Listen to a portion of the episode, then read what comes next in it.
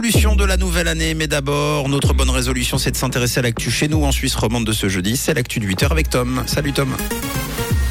Bonjour à toutes et à tous. Au sommaire de ce 8h, les urgences de l'hôpital de Martigny vont être délocalisées temporairement à Sion. Les cyanobactéries de retour dans les lacs et la pluie et les nuages au programme de la météo d'aujourd'hui.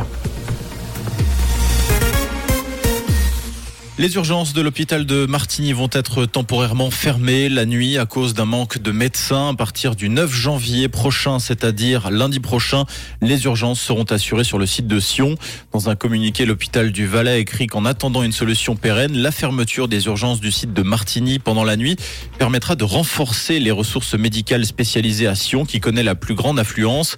Un dispositif d'ambulancier a été mis en place de 19h à 7h du matin pour transporter les patients de Martigny à Sion.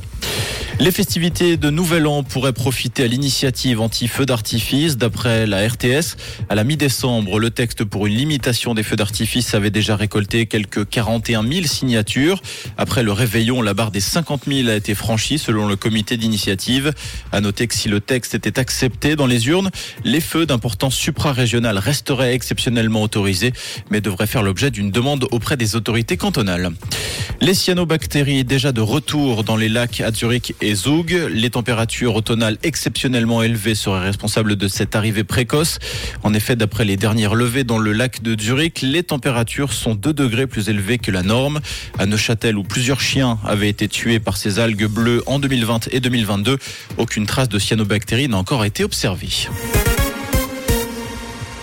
Nourrir les pigeons est désormais passible d'une amende de 200 francs à Zurich. Le canton a révisé sa loi sur la chasse. Depuis le 1er janvier, il est interdit de nourrir les pigeons considérés comme faisant partie de la faune sauvage. La ZZ précise cependant qu'il est toujours possible de nourrir les canards, les écureuils et même les hérissons. Le pape Benoît XVI, décédé le week-end dernier à l'âge de 95 ans, est inhumé aujourd'hui au Vatican. C'est le pape François qui présidera les funérailles de son prédécesseur. La cérémonie débutera ce matin 9h30 place Saint-Pierre, là où les funérailles de Jean-Paul II avaient attiré un million de personnes en 2005. En tennis, pour terminer, Leandro Riedi n'en finit plus de surprendre. Le Zurichois a signé une 15e victoire de rang pour se hisser en demi-finale du Challenger de Canberra en Australie. Victoire 5-7, 6-4, 6-4 devant le Britannique Liam Brody. Son prochain adversaire sera l'Allemand Jan Lellerstruff.